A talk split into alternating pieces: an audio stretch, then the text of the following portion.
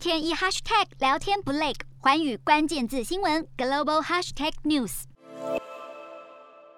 德国前总理梅克尔上个月正式卸下总理职务，而他的办公室表示，梅克尔已经婉拒联合国提供的一项职务，现在只想过惬意的退休生活。联合国消息人士证实，联合国秘书长古特瑞斯邀请梅克尔领导一个顾问小组，但梅克尔在谈过之后婉拒了这一份职务。而对于梅克尔的下一步，各界纷纷做出预测，但是他本人依旧守口如瓶，只暗示。他将过着平静的退休生活。